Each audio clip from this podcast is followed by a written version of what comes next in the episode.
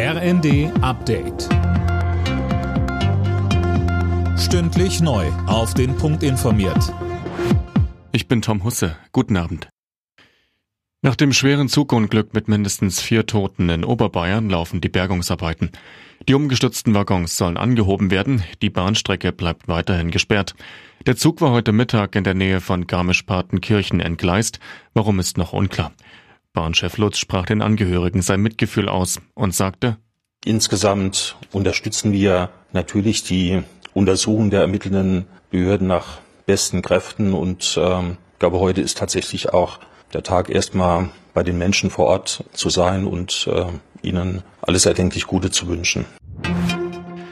Nach langem Hin und Her hat der Bundestag das 100 Milliarden Euro schwere Sondervermögen für die Bundeswehr beschlossen. Zuvor hatten die Abgeordneten bereits mit der nötigen Zweidrittelmehrheit für die Grundgesetzänderung gestimmt, die das Sondervermögen ermöglicht.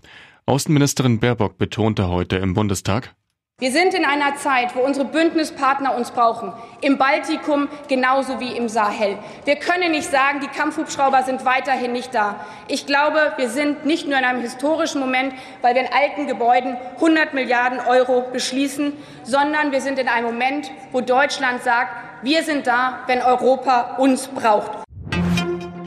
Außerdem hat der Bundestag für eine Erhöhung der Renten gestimmt. In knapp einem Monat steigen die Altersbezüge um knapp 5,4 Prozent im Westen, in Ostdeutschland um 6,1 Prozent. Und der Mindestlohn wird ab Oktober auf 12 Euro angehoben. Auch das hat das Parlament beschlossen. Bei der UN wird die Türkei ab sofort nur noch als Türkei geführt und nicht mehr unter Türkei. Damit wird die Türkei eine ungeliebte Namensgleichheit los, denn Türkei ist nicht nur der englische Begriff für die Türkei, sondern auch für Truthahn. Alle Nachrichten auf rnd.de